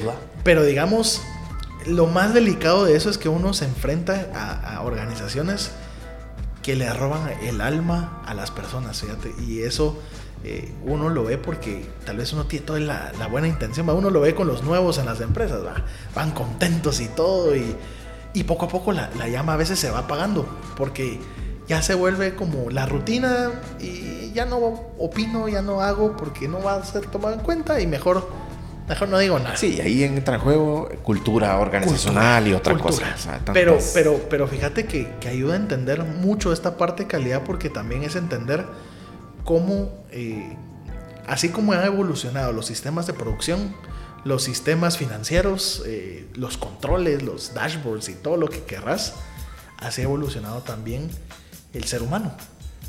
Y a veces seguimos tratando a las personas como otra cosa. Y, y siempre yo lo digo, la parte más importante de una organización es la gente. la gente. Porque es la gente la que permite que eso cambie. La que hace que, que- que suceda y que Sí. construye también. En- entonces este libro yo, yo sí lo recomiendo mucho porque sí permite visualizarlo de otra perspectiva y, y yo lo vi como un caso de éxito justo en Ecofiltro, donde las personas, hasta el jardinero proponía y Y era tomado en cuenta. y era tomado Y es cuenta. tomado en cuenta, imagino, Se- hasta el día de hoy. hizo- Se hizo un proyecto de reciclaje muy bueno que fue liderado por él. Y Iniciativa de él. Iniciativa de él, en la gente en producción también presentando mejoras, iniciativa de la gente del día a día que va trabajando. Entonces, ¿por qué? Porque uno no está en el día a día de esos, de esos casos. Claro. Y es escuchar a la gente que es experta en lo que está haciendo. Y entonces esa es como una mezcla entre humildad, en- entre saber escuchar y, y darle el valor que tienen las personas, devolverles como esa dignidad que a veces eh, Se, se va perdiendo. se pierde. ¿verdad? Que, que no son tomadas en Sí, cuenta. y, y porque dignidad no solo es un, un incentivo económico, sino dignidad es que la gente se sienta contenta, eh, Tomada en cuenta. tomada en cuenta, que sea activa en participación y eso eleva un montón la productividad. Entonces eso creo yo que es un libro que vale la pena leerlo. Ok. De aquí en adelante puede servir para Para más cosas. pues. más cosas, más cosas. Gestión de talentos, de personal, de tanto. todo, o sea, de tanto. todo, sí. Pero ahí, ahí encuentra uno muchas cosas y, y yo creo que regresando al tema de calidad, aumentar la productividad a través de una estrategia de personal. Eso es bien interesante ya in- integrarlo. Mira, regresando al tema de las, de las, de las ISO, eh, ya avanzamos bastante, gracias, oíste, porque está bien. bien- Hay- bien hay un montón de cosas, Se sí. aprende, sí. ¿Cuáles son como las más, las más usadas o las más la- de las de las, Las ISO? famosas, Las famosas, digamos que. La ISO 9001, eh, en el mundo hay como 935 mil empresas certificadas 9001. Ahí luego están las famosas normas eh, de inocuidad alimentaria. Esas son casi 300 mil en el mundo. Son pocas realmente cuando uno lo ve Sí. en números para el gran consumo que hay en, en el mundo. Pero, por ejemplo, esos son como los grandes retos de las empresas que logran pasar la barrera de la, ahí sí, de la internacionalización. Porque es, De la globalización. si yo logro internacionalizar el producto y lograrlo sacar, es porque cumplo estos requisitos. Entonces, inocuidad alimentaria es súper importante. Eh, luego está la norma ambiental, la 14001, que también tiene eh, sus... Ya está sonando un poco más, Bastante, y hace algunos años, creo ya hace algunos años. eh, y la norma 45001, que también tiene bastante participación, que es salud y seguridad en el trabajo. Que esa ya es otra de las normas, digamos, se conocen como las trinorma. eh, hablar de calidad, ambiente y seguridad, que es lo que normalmente un sistema integrado tiene. Ya si le agregan alimentos es por el tipo de industria. Y algunas otras por ahí eh, tienen seguridad de la información. Los que manejan muchos softwares y muchos temas de tecnología, y todo. eh, tecnología usa seguridad de la información. Eso obliga a que en las empresas, por ejemplo, estén bloqueados puertos USB, Claro. accesos de otros lados, eh, equipos, cumplimiento de licencias, un montón de, de rollos, pero ya suena mucho la parte de la seguridad de la información. Luego también encontramos eh, la 50.001, que es la de energía eh, renovable, el cambio climático también, del aprovechamiento de la energía. Entonces, si, si te das cuenta, esas son como las más, Las sonadas, eh, pero hay o una... tal vez las más usadas, Sí, creo yo. y hay una que está haciendo mucho eco en los últimos años. Esta se creó en el 2016, que es una norma de se llama gestión antisoborno, que es súper interesante porque Como hoy anticorrupción, algo Ah, así. ah, algo así, sí. O sea, la Digamos- necesitamos aquí tanto. Sí, no, y, y fíjate que, que es tan importante hablar de, de- de estos temas porque es el famoso compliance que uno escucha. Que firma en algunas empresas. Que, que en algunas empresas uno tiene que no, cumplir no con va a recibir regalos y cosas de ese dádivas y todo ese. so- sí. Y, y- y sabes que en Guatemala eso pasa mucho. En época de Navidad, las canastas navideñas pasan volando de todos lados, pero cuando uno lo ve ya fríamente uno dice, no, esto puede ser eh, motivo de, bueno, te voy a seguir dando trabajo, te voy a seguir dando proyectos y entonces los proveedores mandan unas canastonas que, que, hay, hay procedimientos donde uno dice, bueno, entraron 10 canastas, rifémoslas entre todos. Y ahí está. Y, ahí está. Ese es el procedimiento. Y no, pasa, y no pasa nada, pues. Porque también forman parte de la cultura. Sí, esos, regalos, pues. Y uno no va a decir no. Pero, pero digamos que, que hay que ver cómo lo logramos solventar pero esta norma antisoborno ha Siendo transparente. Sí, pues. sí. Sobre todo transparencia. Y eso es algo que se ha venido. Bank of Clark County is making it easy to give to local charities. We're featuring a different one at each of our Bank of Clark County locations. To find out how you can support their good work, visit our website at www.bankofclark.bank or follow us on our social media channels and the hashtag GiveWithBOCC. Happy holidays from all of us at Bank of Clark County. Member FDIC. Implementando mucha eh, estrategia corporativa de varias organizaciones, el tema de compliance, entonces ya uno firma justamente. Claro todos esos tipos de, políticas y demás que hay que ir cumpliendo. Y, así como se cumple esa parte antisoborno, así son los requisitos externos que nos van poniendo. Por ejemplo, eh, formalizar todo tipo de empleo, todo tipo de contratos tienen que estar bien formalizados. Documentado, pues. Documentados, firmado, etcétera. Tengan seguro social, que tengan. Porque todos los requisitos son importantes. Entonces, ha hecho mucho eco esta norma antisoborno esto te digo en los últimos seis años. Que ha venido en crecimiento. Y esas me atrevería a decir que son las más importantes. Hay otras. Sí, sí, sí Hay 22 mil. Pero esas son como las que más se, escuchan en, el mercado. Y hay, hay, de todo y hay que leer. Porque yo, siempre digo, hay que leer, hay que escuchar noticias, aunque a veces no sean tan buenas, pero, pero le dan a uno el, la visión de la realidad que está pasando. Y entender hacia dónde vamos. Eh, eso es lo, más importante, entender mira, con, la guerra, hay mucha, va a haber, dicen, va a haber, hay, no sé si ya hay escasez de alimentos y de, ese tipo de cosas. la, guerra, de, Ucrania. Pues. Y, hay otro tema que, muy pocas personas lo han visto, que hay ya crisis energética en el mundo porque China por ahí decidió cerrar sus, sus exportaciones, como normalmente se hacía, y, el desarrollo de todos los chips y todas las cosas de energía se hacía en China. Entonces, y por ahí se está castigando fuerte y el tema alimentario que es muy difícil. Si, si se, por ejemplo, Guatemala importa más o menos 65% de sus productos, pero hay países como en África que importan el 80%. Entonces, si un país decide no exportar, eh, se quedan sin comida así de, de masacre, de, masacre y de serio. Y esto es consecuencia de guerra, consecuencia de cambio climático, consecuencia de decisiones de gobiernos y, y, así, así ha sido a lo largo del tiempo, porque esto no es que sea ahorita nació, esto siempre ha venido... siempre ha existido. Siempre ha existido el contexto. Entonces, entenderlo, escucharlo, valorarlo. Estar, estar, estar en la jugada. Estar en la jugada de lo que está pasando, de lo que está pasando aquí. Sí, eh, hace un ratito te preguntaba, eh, bueno, tantas cosas que platicamos, pero el tema de los, de los, de los, de los tipos de auditoría. Eh, hay, hay, un autor que, que, que justamente estoy empezando a leer, que es de este libro Infinite Game, donde dice eh, que todos formamos parte de un mismo sistema y el objetivo es que todos eh, ganemos.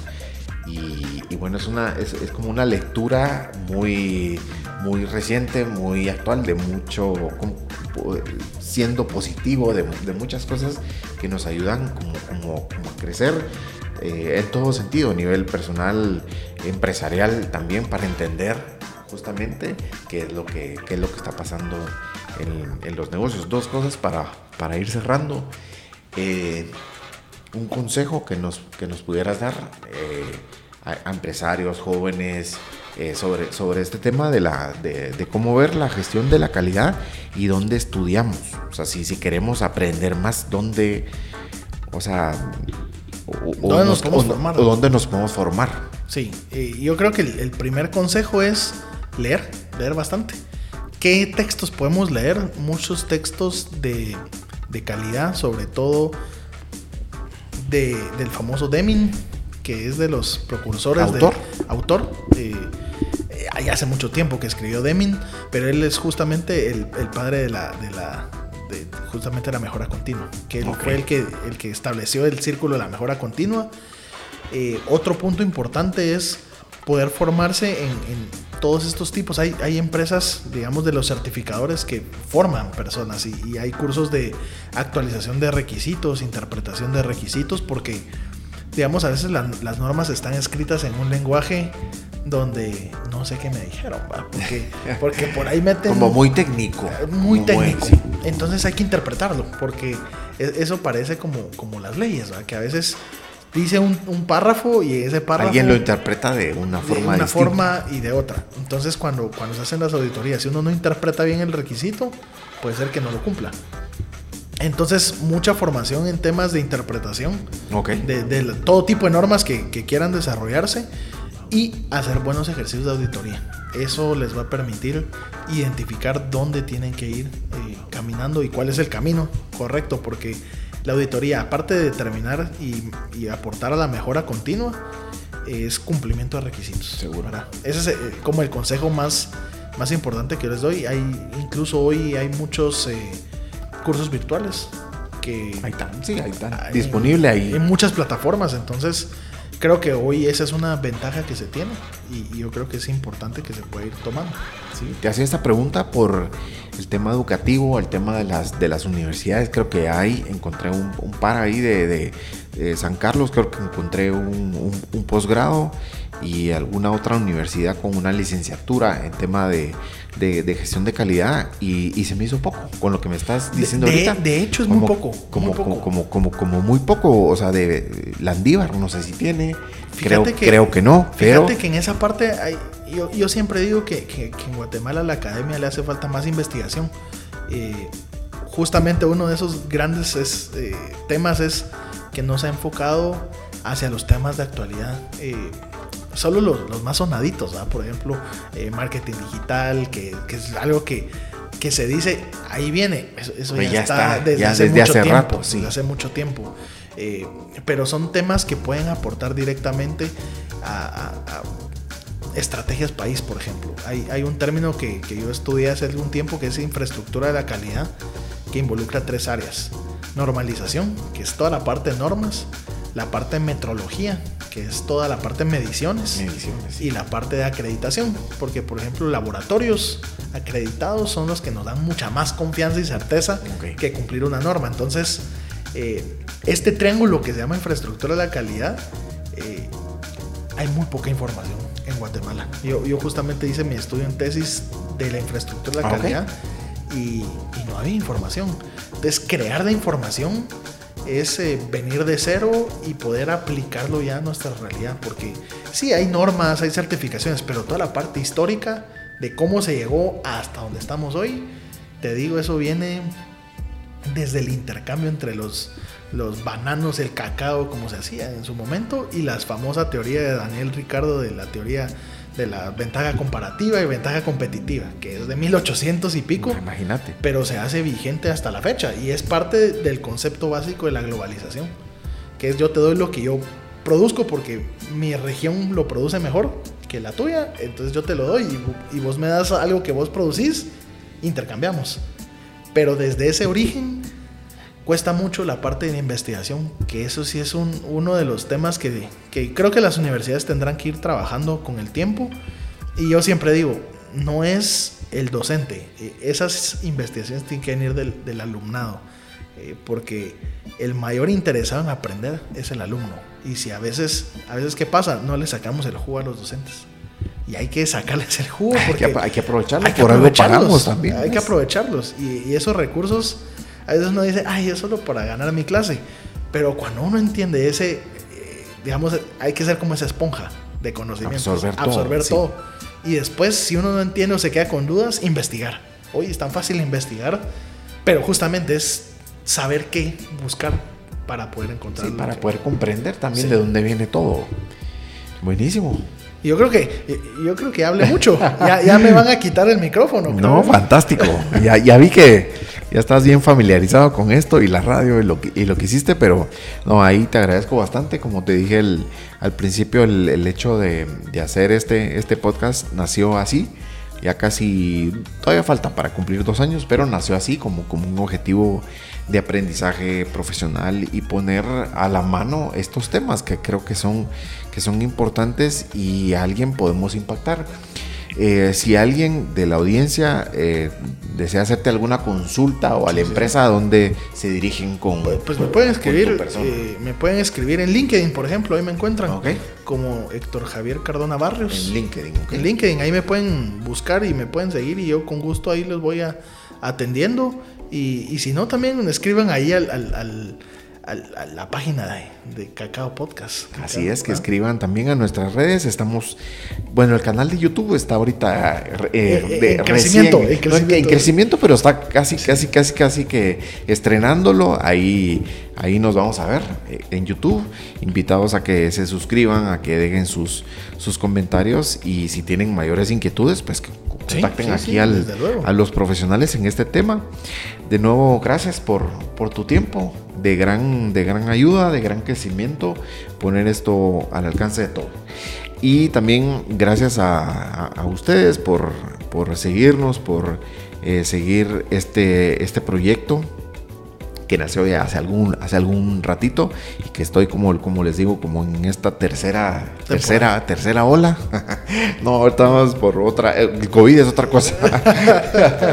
Pero aquí estamos como en, el, como en la tercera temporada. Y, bueno, gracias también al patrocinio de, de, la luminaria, de las, de las luces que tenemos hoy iluminando este estudio, gracias a Beto, a Beto Chester, a Beto Che Photography, que es eh, pues nuestro primer invitado. Con él empezamos el podcast hace casi año y medio. Y bueno, gracias a, a Héctor Cardona, gracias a cada uno de ustedes, a Dios y a la vida. Y nos encontramos y nos vemos en un siguiente episodio de nuestro podcast. Gracias y mejores futuros para cada uno de ustedes. Y nos quedamos aquí con Héctor para la foto.